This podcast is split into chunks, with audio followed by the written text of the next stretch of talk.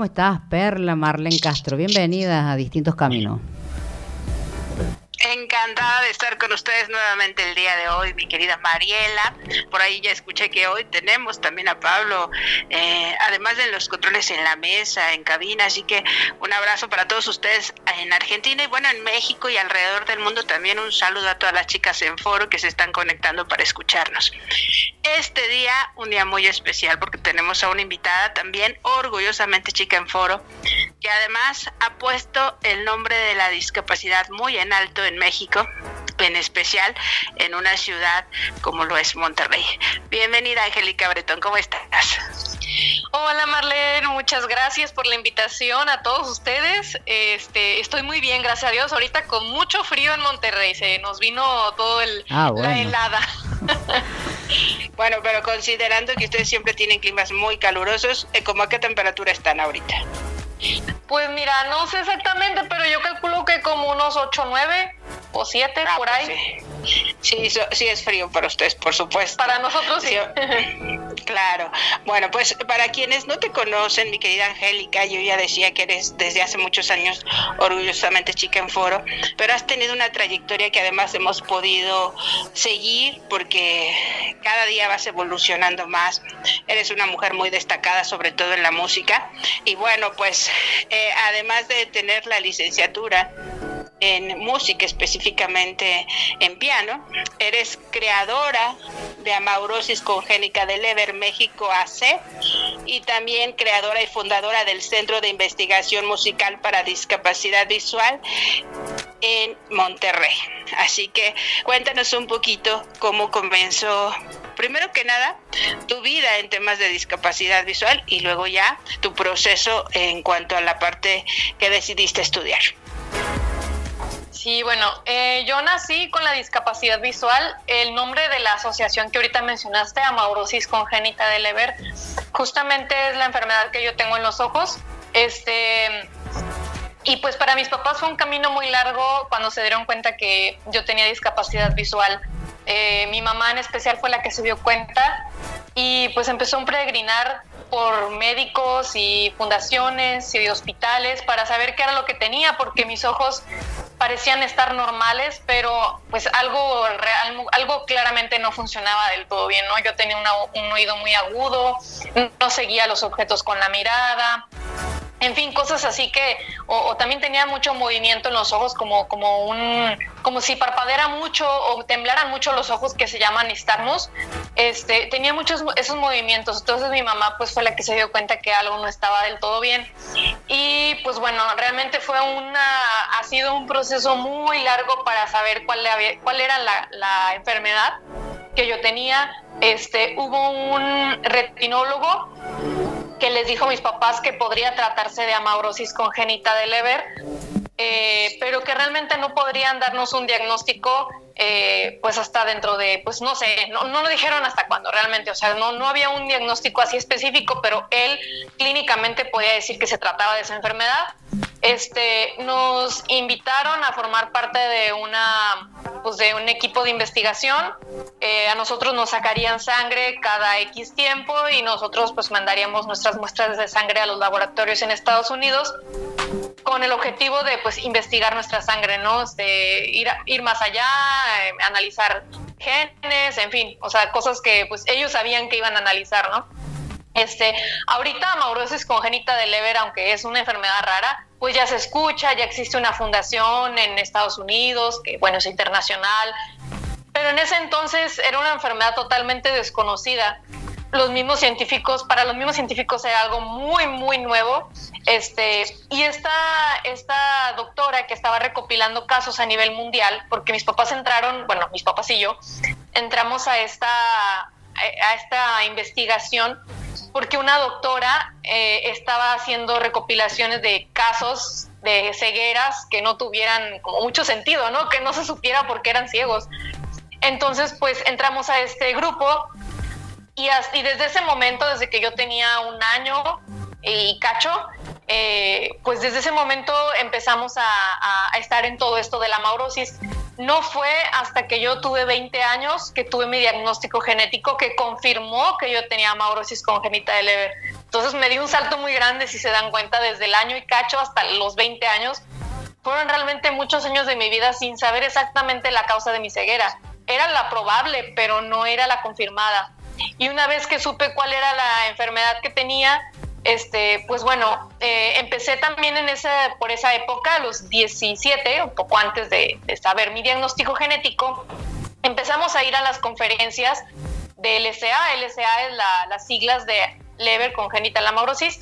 Eh, bueno, estas conferencias se hacen en Estados Unidos y eh, ahí conocimos por primera vez a muchas personas que tenían la misma enfermedad que yo hasta el momento no había conocido yo a nadie, entonces pues yo era como que dentro de las beneficencias o en las clases de braille o en las clases de computación, pues yo era la que tenía ceguera por una causa desconocida, mientras que todos tenían un diagnóstico más, más claro, ¿no?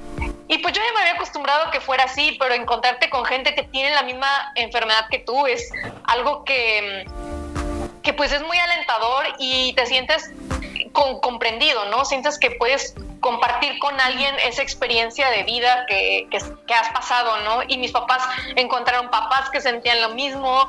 Eh, y lo más sorprendente fue que había niños pequeños en ese momento que estaban muy agobiados sus papás porque no sabían si se iban a desarrollar o no, si iban a vivir o no.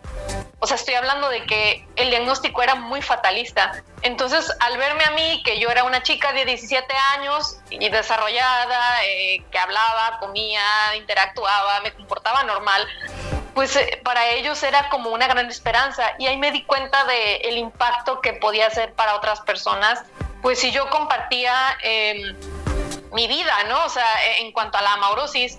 Y eh, en, algún momento cuando yo era niña y mis papás estaban muy agobiados, vieron una, un artículo de una chica de 22 años que estudiaba música y era de Italia. Nunca he sabido el nombre de esa persona, pero eh, lo que sí es que a mis papás les dio mucha tranquilidad y les hizo que se dejaran de preocupar tanto por por si algún día yo iba a ver o no, o qué iba a pasar conmigo. O sea, solamente ya a partir de ahí se dedicaron a, sacarme adelante, ¿no? O sea, darme las herramientas para que yo, con eh, la poca vista que tenía, pues saliera adelante. Y cuando yo cumplí 22 años, quise ser esa chica de 22 años para otros papás y me di cuenta de que había muchas personas que de habla hispana que no tenían acceso a la información que estaba en inglés sobre la enfermedad.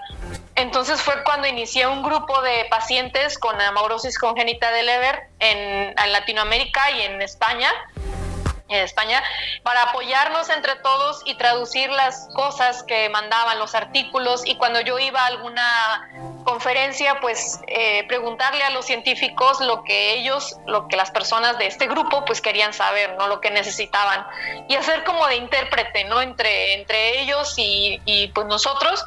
Y pues de ahí nació, eh, empecé cuando en 2019 con amaurosis congénita de Leber México hace con el objetivo de ayudar a las personas, pacientes y familiares eh, a encontrar su diagnóstico, que es el primer paso, muy importante, con análisis genéticos y eh, posteriormente si alguien tiene la mutación que actualmente ya tiene tratamiento, pues que ese tratamiento esté al alcance y en eso estamos ahorita, Marlene. Claro, qué maravilloso es saber que existen redes de apoyo, primero que nada familiares y luego ya institucionales que nos ayuden a clarificar un poquito más el proceso de pérdida de visión que cada quien tenemos dependiendo la patología. Pero en tu caso, además tuviste un propósito de vida, porque eh, no nada más, al, al igual que cuando tus padres leyeron ese artículo, no nada más desarrollaron a Angélica como persona, como ser humano, sino también sus talentos. En este caso, el arte, la música. Desde muy pequeña empezaste a estudiar música, piano, eh, hiciste la licenciatura en ello, pero también te enfocaste en abrir un centro de educación eh, musical para personas con discapacidad en la Universidad de Nuevo León. Y ahorita, ¿desde eh, qué año comenzaste con el proyecto de eh, conciertos ciegas, que es realmente lo que el día de hoy queremos promover y que la gente conozca este proyecto maravilloso que hace que podamos disfrutar de la música, personas que vemos y que no vemos, pero que además con los sentidos eh, que tenemos, ¿no? Cuéntanos un poquito. Sí, bueno, pues el concierto a ciegas es una cosa y el centro de investigación es otra Eh, realmente el centro de investigación eh, el Centro de Investigación Musical para Discapacidad Visual lo inicié cuando yo tenía 10 años, empecé con eso y mis papás me hicieron caso porque yo soñaba con una biblioteca de partituras en braille.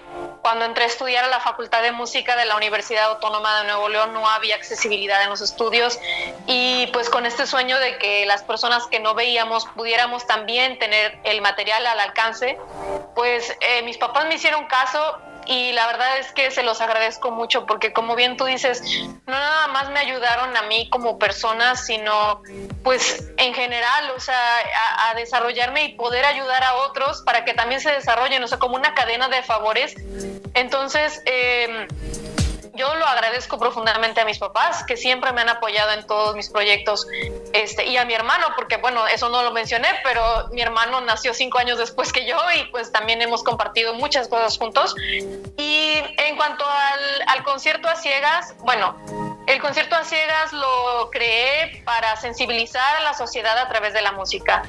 Eh, lo presenté por primera vez el, el, 15 de noviembre del 2013. Es idea original mía y los espectadores entran con los ojos vendados y viven todo el concierto a ciegas. Mucha gente piensa que es concierto a ciegas porque yo soy ciega, pero en realidad no. Los ciegos van a ser los espectadores y ahorita pues estaremos cumpliendo ya 10 años con el concierto a ciegas. Eh, igual fue un proyecto que se me ocurrió y a, y a mi mamá eh, le pareció que era una excelente idea. A mí me parecía que iba a ser algo muy loco, muy real, pero es que si hay papás aquí escuchando, de verdad impulsen mucho a sus hijos porque si no hubiera sido por mis papás, yo creo que muchísimas de las cosas que, pues, que actualmente hago, tengo, pues no existirían, porque realmente el, el empuje viene de, ustedes para sus hijos cuando pues son muy pequeños y aun cuando no somos ya tan pequeños, ¿eh? aún, siendo jóvenes, el que tu papá o tu mamá estén ahí para apoyarte significa mucho. Entonces yo les invito a que si tienen hijos, escuchen sus proyectos, eh, enséñenlos a soñar y a cumplir los sueños. Eh, una cosa es soñar y, eh, y, otra cosa es estar así con ensoñaciones que no van a ser reales, ¿verdad? Pero todo esto, pues de algún modo parecía irreal, pero el punto es ver cómo sí, o sea, cómo sí alcanzarlo. Ok, ahorita en este momento, hijita, no vas a tener tus impresiones en braille como sueñas, ¿verdad? Pero ¿cómo le hacemos para que eso algún día pueda ocurrir? O con el concierto a ciegas, tú sueñas con esto, pero ¿cómo le podemos hacer para que esto algún día pueda realizarse, no? Entonces es el, el cómo sí de las cosas, el encauzar las cosas y, bueno, pues eh, en fin, esto es el concierto a ciegas y el centro está en la Facultad de Música, es para que eh, el Centro de Investigación Musical, CIMUDIP, por sus siglas, eh, el centro es para que los alumnos que entran a estudiar a la Facultad de Música de la UANL no tengan ninguna dificultad y puedan estar completamente inmersos en sus estudios como el resto de sus compañeros. Lo que el compañero que ve tiene en tinta, el compañero que no ve lo tiene en braille y están en igualdad de condiciones. Y lo empecé justamente porque cuando yo entré no había nada de accesibilidad. Entonces, pues bueno, siempre me ha gustado la sensibilización, eh, la accesibilidad, el ayudar a los demás y yo creo que tanto el Simudib como el concierto a ciegas, como ACL México, pues tienen en común esta, pues este propósito, ¿no? De, de pues dejar o tratar de dejar em, el mundo mejor de lo que me encontré, de lo que me lo encontré, o, o hacer algo, algo para que los demás no tengan que pasar por lo que yo he tenido que pasar. Claro, tú sabes que el tiempo en radio es muy breve, pero quisiera que nos resumieras eh, cuándo va a ser el próximo concierto a ciegas, en dónde, a qué hora, qué van a poder disfrutar los que asistan y por supuesto dejarnos tus redes sociales para que también la gente te pueda localizar y, y, la gente que quiera hacer eh, contacto contigo también pueda involucrarse en saber, eh, pues siempre les digo, hacer esta red de apoyos y estas alianzas aún a la distancia es tan importante porque sabemos que no estamos solos. Quien esté diagnosticado con amaurosis congénita del Leber, pues puede comunicarse con ella. Quien quiera saber de música también, de canto, porque eres una maravillosa cantante. Entonces, tienes muchas habilidades y capacidades por compartir. Pero por ahora vamos a promover lo que es el concierto a ciegas. Excelente. Bueno, el concierto a ciegas, el próximo concierto a ciegas será el 11 de noviembre, sábado 11 de noviembre, en el Teatro Espacio de la Facultad de Artes Escénicas en eh, aquí en Monterrey, Nuevo León. Eh, actualmente, gracias a Dios, el cupo ya está lleno, pero eh, probablemente se abra otra fecha. Entonces, si ustedes quisieran algún, en algún momento ir al concierto a ciegas, que me daría muchísimo gusto que estén ahí, síganme en mis redes, ahí voy a publicar. Está en las redes del concierto a ciegas. En Instagram pueden encontrar concierto a ciegas. Y me pueden encontrar a mí personalmente en Facebook, Instagram, eh, Twitter, LinkedIn y en, TikTok como Angélica Bretón M. Angélica Bretón M de mamá. Este, y bueno, pues el concierto, no puedo decir mucho de lo que va a pasar ahí, porque el punto es que las personas lo vivan con total incertidumbre es como un ciego cuando llega al teatro, le entregan el programa de mano y pues no lo puede leer, ¿verdad? Entonces te quedas así como que, ajá, pues supongo que va a estar bonito el programa, ¿verdad? si no tienes un compañero que vea, que te diga qué dice, pues algo así es lo que se trata de que las personas vivan con esa incertidumbre. Este, lo que sí les puedo decir es que son todos son músicos profesionistas, eh, es parte de una orquesta del concierto a ciegas y es música que los va a ir llevando por diferentes sentimientos y emociones para que ustedes vayan atravesando cada una de ellas y puedan ser sensibles hacia ustedes mismos para que después esa sensibilidad humana que todos tenemos como seres humanos podamos sacarla, podamos darla hacia el exterior. Muchas gracias, Angélica, por estar con nosotros. Pero antes de que nos despidamos, quisiera darle el micrófono a nuestra querida Mariela a ver si tiene alguna pregunta para ti este día. Claro que sí. No, solamente voy a agradecer a Angélica por el tiempo prestado y bueno, esperamos que se pueda disfrutar ese concierto, aunque sea, no podemos ir allá a México, pero bueno, por lo menos que lo podamos vivenciar, aunque sea a través de las redes sociales y que a lo mejor un sueño por cumplir que llegues a la Argentina también. Les agradezco a las dos por estar y por el tiempo que que, nos han brindado. Y bueno, hasta el próximo encuentro será y muchas gracias Angélica también. Muchísimas gracias, muchísimas gracias Mariela por el tiempo y claro que sí, esténse al pendiente de las redes sociales y ojalá que sí algún día vayamos a otros estados de la República y por qué no también a Argentina y a muchos otros países. Me daría muchísimo gusto y la verdad es que para el concierto a ciegas no hay límite de crecimiento, que llegue hasta donde tenga que llegar. Así sea. Perla, muchísimas gracias. Nos volvemos. Un abrazo enorme para ustedes allá en cabina. Dale, nos volvemos a encontrar próximamente. Hasta luego, gracias.